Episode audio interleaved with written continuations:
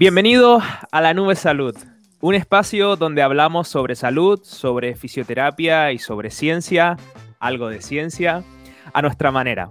Antes de empezar, déjame recordarte que si estás viendo este contenido en YouTube, también lo puedes encontrar en formato podcast.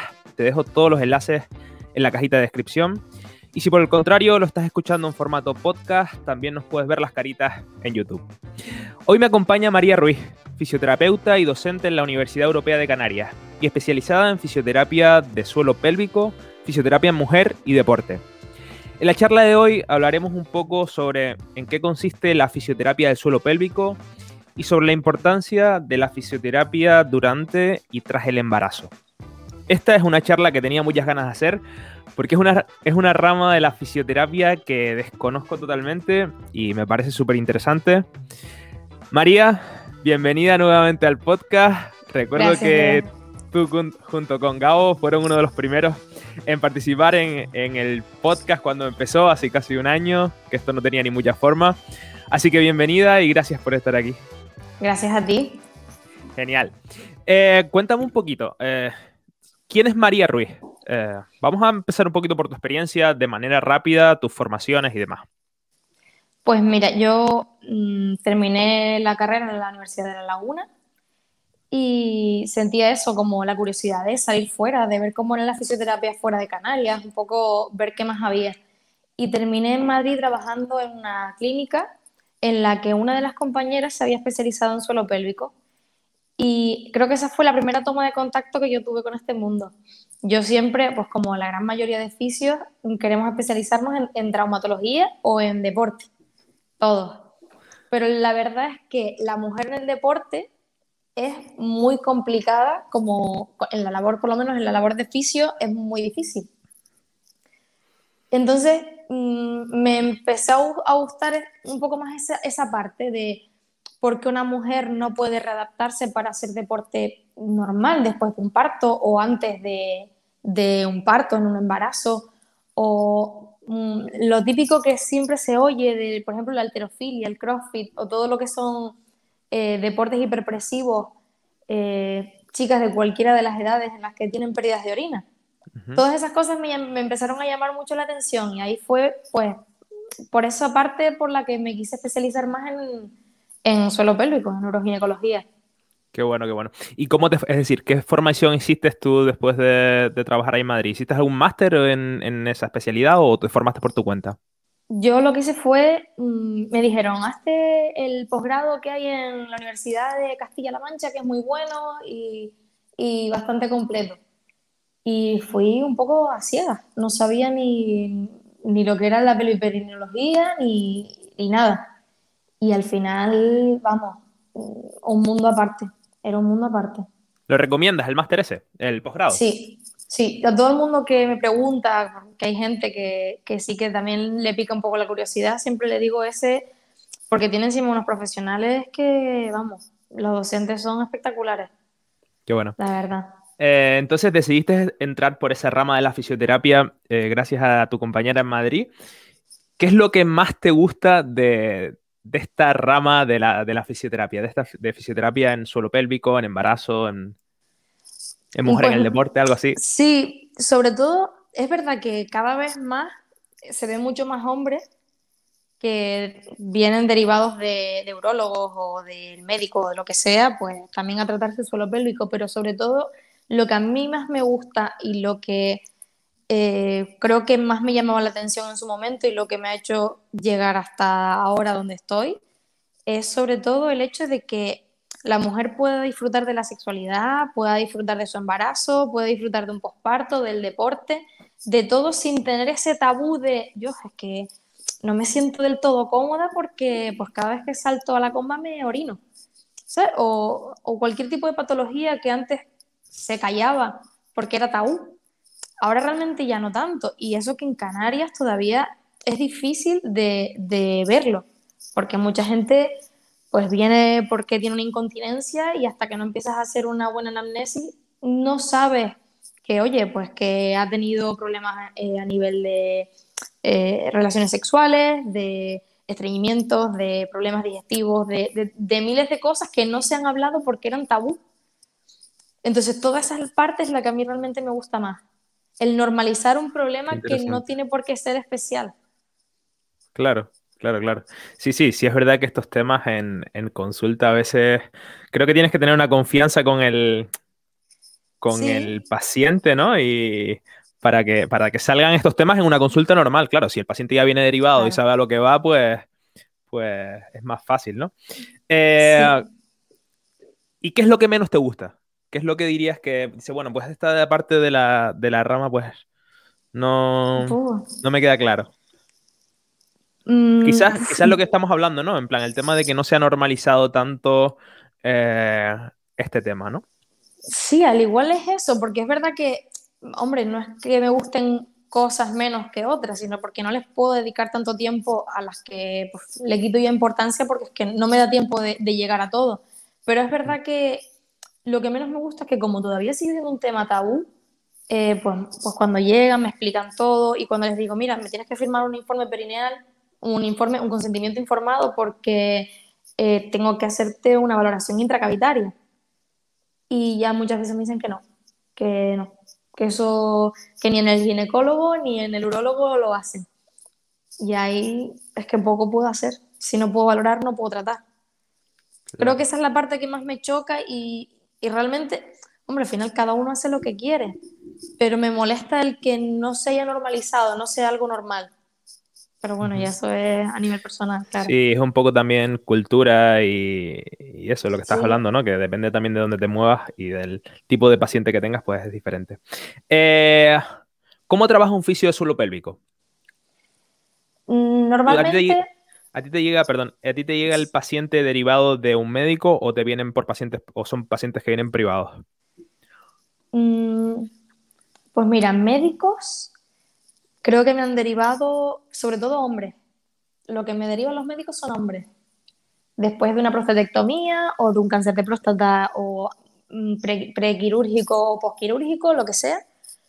Eh, eso sí que me lo derivan los médicos, pero es verdad que eh, las mujeres suelen venir derivadas de otro profesional o de alguna amiga que se lo hizo o se trató eso y dice, ah, pues si yo tengo lo mismo que tú, pues mm, puedes ir a, a fisio de suelo pélvico que te van a recuperar. Pero no suele, todavía no se suele ver eso de, venir derivado de un médico. Por lo menos no es lo que yo tengo en consulta. Entonces te llega el paciente y qué en plan, anamnesis y luego cómo, cómo abordas a un paciente así.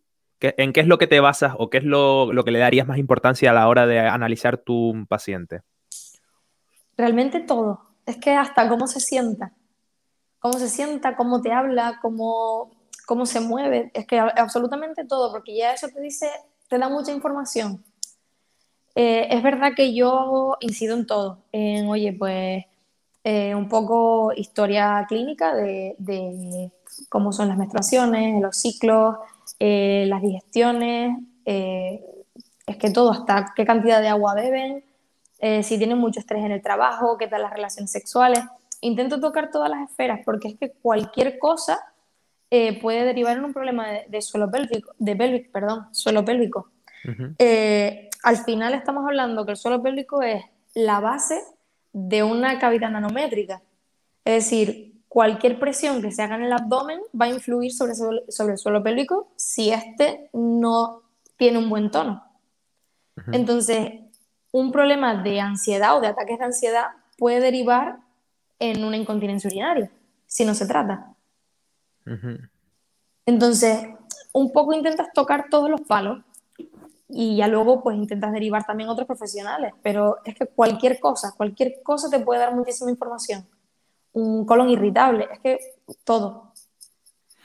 Vale, entonces analizas el paciente y eh, ¿qué tipo de tratamientos utilizas? ¿Utilizas algún, eh, decir, explícame un poco, porque de verdad te lo digo, soy nulo, que no tengo ni idea de, de, de, nada de, la fisioterapia del suelo pélvico. ¿Qué tipo de tratamiento utilizas? Si son ejercicios que mandas para casa, si haces terapia manual, si tienes algún aparato, ¿cómo, cómo va el tema?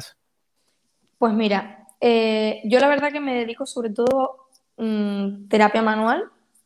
Es verdad que sí que trabajamos alguna vez con biofeedback, con algún aparato, sobre todo para aprender a controlar una buena contracción o a aprender dónde está tu suelo pélvico.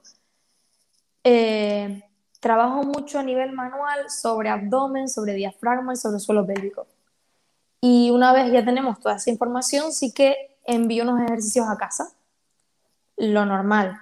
Muchas veces derivo a otro, a otro profesional, a otro tipo de, a un entrenador, a un especialista en hipopresivos, en pilates, en lo que sea. Y, pero sí que normalmente suele ser, oye, mm, estos ejercicios los tienes que hacer en casa, por lo menos hasta que, hasta que recuperes. Sobre todo trabajamos así. Y realmente, hombre, muchas veces lo primero es concienciar a nivel perineal. Y es verdad que muchas veces le digo, mira, tienes que ir a casa, coge un espejo y mírate, porque no sabes ni lo, que tienes, no, no, te has mirado. Entonces, lo primero es eso. Qué bueno. Qué bueno, sí, así un poco, como un poco de, feedback, ¿no? Sí, es verdad que a veces en estos temas eh, te digo la población y quizás hasta lo mejor hasta uno, hasta uno mismo que nos cuesta un poco, ¿no? En plan, tomar conciencia de, esa, de dónde está esa musculatura y de, la importancia de todo eso. Eh, ¿Hay alguna diferencia entre el tratamiento entre mujeres y hombres? Mm, pues mire, yo realmente trabajo muy parecido. 100% mujeres. Ah, ah vale. Pero, muy parecido, claro. ¿Qué porcentaje dirías que tienes, en plan, sobre todo son más mujeres o sueles tener más hombres? Eh, yo creo que un 60-40. 60 mujer, 40 hombre. Bastante ahora. Wow. La verdad que sí. También es verdad que al final necesitas una disciplina y tiene, necesitas una adherencia a ese tratamiento. Y es verdad que la mujer normalmente, por carácter o por, forma de ser, porque las mujeres somos así, estamos a mil cosas, y, y cuesta más seguir una progresión de esos ejercicios que se le mandan a casa o, o, del mismo tratamiento. Y es verdad que cuando tengo hombres le digo, oye, te veo en tres semanas y en tres semanas está. En mujeres es más complicado porque suele decir, mira, esta semana no, porque me vino la regla, porque he estado mala, mm, he tenido ansiedad, he tenido no sé qué. Y también lo que hacen es que, no, pues posponemos. Los hombres no suelen hacerlo tanto. Sobre todo eso se nota. Y de a modo de eh, a modo no, a nivel de patologías, ¿qué tipo de patologías? Aparte del, tema de embarazo que hablaremos luego, eh, en hombres me, me comentaste antes cáncer y, qué más te sueles encontrar. Sobre todo eso, eh, incontinencias urinarias Incontinencia. en hombres. Sí, y sobre todo a raíz de cáncer de próstata o ya después de una cirugía de próstata. Suele ser bastante frecuente. A nivel de mujeres, a ver, bastante variadito. Eh, normalmente incontinencias, yo creo, incontinencias urinarias, no tanto fecales. Y luego sí que eh, muchas revisiones postparto. Esas, vamos, normalmente están bastante concienciadas últimamente y, sí, que, sí que suelen venir a, revisarse. Vale, vamos a entrar ahora en este tema, en fisioterapia y embarazo. Eh, ¿Cómo de importante dirías que es la fisioterapia eh, durante el embarazo y tras el embarazo? Mm, del 1 al 10, por ejemplo. Pues del 1 al 10. Mm, es que yo no concibo ahora mismo un embarazo, ni un parto, ni un posparto sin preparación. Yo. Yo lo que le digo a mis amigos o a mis amigas cuando, digo, cuando me dicen, no, pues en, en el futuro, yo siempre les digo, vale, dos años antes me llamas Dos años. Wow. A ver si lo quieres preparar muy bien. Ya, ya, ya, claro, claro. Pero sí es verdad que eh, necesitas estar en forma, necesitas una buena forma física, unos buenos estabilizadores de cadera, una buena musculatura, eh, sobre todo piernas, lumbares, eh, todo lo que es la columna vertebral, lo, más, no musculada tampoco, pero sí que, que tenga buen tono. Siempre Pero, y lo, mismo, un suelo pélvico, eh, todo. Pero eh, todo eso me lo comentas con el objetivo de, tener un buen parto o del buen desarrollo del bebé o de, o de las secuelas o de las secuelas postparto. Yo creo que es un cúmulo de todo, ¿no? Pero. Es que es que es difícil también. Eh, yo sobre todo mm, siempre lo digo, ¿qué es lo que quieres? Es decir, Mm, es igual que cuando vienen y me dicen, mira, es que me está preparando para un parto vaginal, pero si es cesárea, mm, ¿qué voy a tener luego en el posparto? Es decir, pues si vas por cesárea vas a tener una cierta patología y si vas por eh, parto vaginal pues vas a tener otra, otras patologías. Vamos a prepararlo todo en la, mayor, mayor medida para, para que no haya tantas secuelas o tantos problemas. Entonces depende mucho. Yo es verdad que de bebés, de pediátrica, mm, no tengo ni idea. Yo simplemente trabajo con una embarazada, por ejemplo, a lo largo del embarazo, sobre todo para que llegue eh, de la mejor manera al parto, que si tiene patologías durante el embarazo, pues no le estén fastidiando durante todo el embarazo y que luego tengan el posparto, eh, pues lo más llevadero posible y lo mejor posible. Desde el minuto, bueno, desde el minuto uno no, pero desde las 24 horas después del parto que puedan estar haciendo un posparto inmediato, una recuperación rápida. Entonces, sí, sí. Yo aquí, yo aquí como que destacaría un poco también la importancia de eso, de, del estado físico no solo del suelo pélvico, sino en general, ¿no? Para, ese momento de, embarazo y de, tener un bebé, que al final, cuanto mejor estés, esto es como todo, ¿no? Como cuando te vas a operar es bueno potenciar musculatura, pues lo mismo como me imagino que es con, con el tema del embarazo. Sí, igual, por ejemplo, yo le meto mucha caña a todo lo que son rotadores internos de cadera, por ejemplo, glúteos, eh, tibiales, toda esa zona que al final cuando según la barriga va creciendo, es verdad que la base de sustentación se va haciendo más grande. Entonces los pies suelen tender hacia afuera. Piramidal también mucho más sobrecargado y ahí es donde aparecen muchas veces esa, ese, esa, o esa sí, lumbociatalgia también en el embarazo. Entonces, trabajo para que no aparezca. Claro. Todo es muy preventivo también desde ese punto de vista y, mucho trabajo de suelo pélvico, de tejidos, de masaje perineal, de eh, tener un abdomen sin restricciones. Un poco todo, buscarlo todo. Buenísimo. Oye, Marí, ¿crees, ¿tú crees que las mamis o las embarazadas o, post embarazadas eh, saben la importancia de, la fisioterapia? ¿Crees que, ¿Crees que esto es un tema que, se le da bastante bombo o crees que se le debería dar más o que, deberían venir más embarazadas a terapia? Mm, mira, yo la verdad que, lo que por lo que he visto, porque es lo que me puedo basar al final. Sí, sí, sí. Eh, pues en Madrid yo veía muchísimas más de las que veo en Canarias.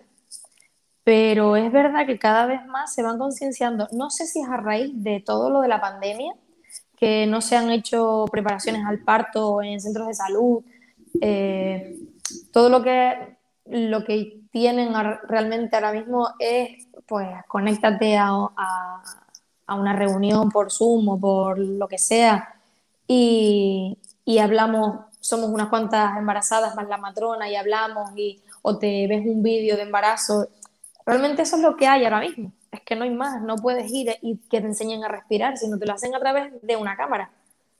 Entonces, las hace también buscar más algo, pues oye, pues me voy a lo privado, si no lo tengo en lo público. Y también creo que por esa parte han descubierto que realmente hay más cosas de las que, de las que se pensaba. Muchas veces me preguntan, oye, ¿y cómo voy a hacerlo en el parto? ¿O cuál es la mejor manera en el parto? ¿Qué hago? ¿Pido epidural? ¿No la pido? eh, pido cesárea, mm, cuánto tiempo voy a estar eh, con contracciones o cuánto tiempo puedo estar eh, dilatando. Un montón de dudas así. Y es como, yo no puedo resolver una pregunta sobre, oye, pues es que no tengo ni idea de cómo, cómo vas a dar el pecho o si te va a subir la leche. Es que no lo sé, porque no es mi, especial, mi especialidad, pero sí que desde mi punto de vista sí que te puedo decir, oye, te va a pasar, te vas a acordar de mí en el parto porque cuando te veas en, el momento vas a notar que te mueves de esta manera. Y por lo menos cuando están en el momento se sienten más tranquilas, porque ven que realmente su cuerpo les pide hacer lo que hemos practicado durante nueve meses. Claro, claro, claro, claro, claro. Entonces, toda esa parte, yo la verdad, mm, me parece, el embarazo me parece una maravilla, es que es precioso y el parto es, es, es un espectáculo, el instinto, el, el que tu cuerpo te pide hacer cosas que realmente no sabes por qué son. Es, vamos, Sí, sí, como que es una memoria inconsciente que nos viene ahí de, de, atrás, ¿no? Es algo, es algo raro. Eh, um, vamos a entrar ya en la última parte, creo que, que a lo largo de la, de la conversación se han salido algunos consejos, pero me gustaría que le dijeras, o que tú desde, como profesional del, del, de, la, de la rama de fisioterapia, que comentaras algunos consejos para las mamis que están ahora mismo durante, en el embarazo, aparte de ir a Mioactive en Santa Cruz de Tenerife, eh, el centro de María Ruiz y Gabo Meisel, eh, aparte de eso, ¿qué consejos le darías a las mamis durante el embarazo? Vamos a empezar por ahí. Pues mira, yo creo que, que no se vuelvan locas, porque al final llega a ser muchas veces un poco obsesivo, el, es que me duele en el abdomen, me molesta esto, me molesta lo otro, y al final terminan un poco volviéndose un poco locas de todo lo que van sintiendo a lo largo del embarazo. Entonces, que no se paranoien tanto con eso, que busquen, sobre todo si pueden conseguir ayuda de un fisio especializado en, en embarazo, mejor, que hagan deporte, que si quieren esperar el primer trimestre, que se supone que es el que más riesgo hay, pues que es un problema, que se puede empezar en el segundo. Y, y poco más realmente.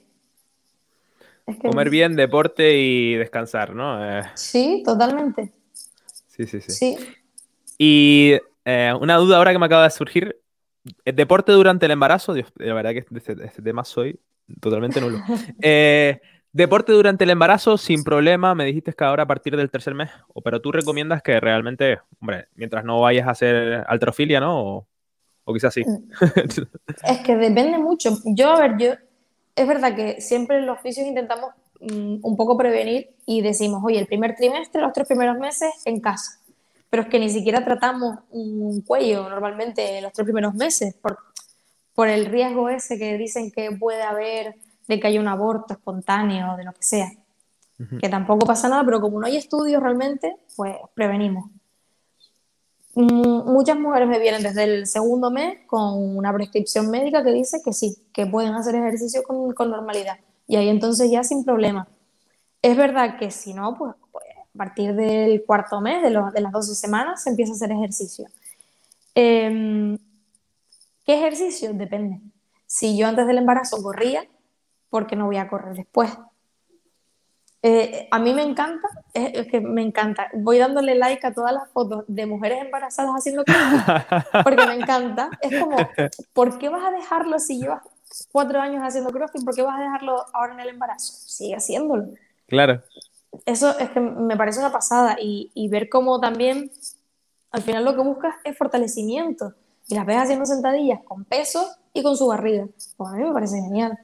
Claro. No, si te pones a pensarlo, si te pones a pensar realmente lo raro sería para tu cuerpo, si te llevas cuatro años o diez años entrenando con regularidad, si tú de repente paras, lo raro para tu cuerpo, lo que tu cuerpo entiende es como, joder, ¿qué pasa aquí, no? En plan, lo normal sería que, que, siguieras con el, con el, las rutinas, ¿no?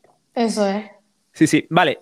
Eh, entonces, parte del embarazo completada, una vez tienen al baby, aparte de intentar dormir lo más que puedan, eh, ¿qué, recomiendas así? ¿Qué recomiendas así como desde el punto de la fisioterapia? ¿Algún ejercicio en concreto o alguna o que se, se focalicen en alguna parte en concreta o yo les mando mucho a hacer le doy mucha importancia a lo que es el posparto inmediato es decir todo lo que ganes cuanto antes mejor normalmente eh, hacemos si es un parto vaginal, sí que suelo hacer una revisión a las seis semanas del parto. Y si es una cesárea, pues sí que esperamos hasta los tres meses.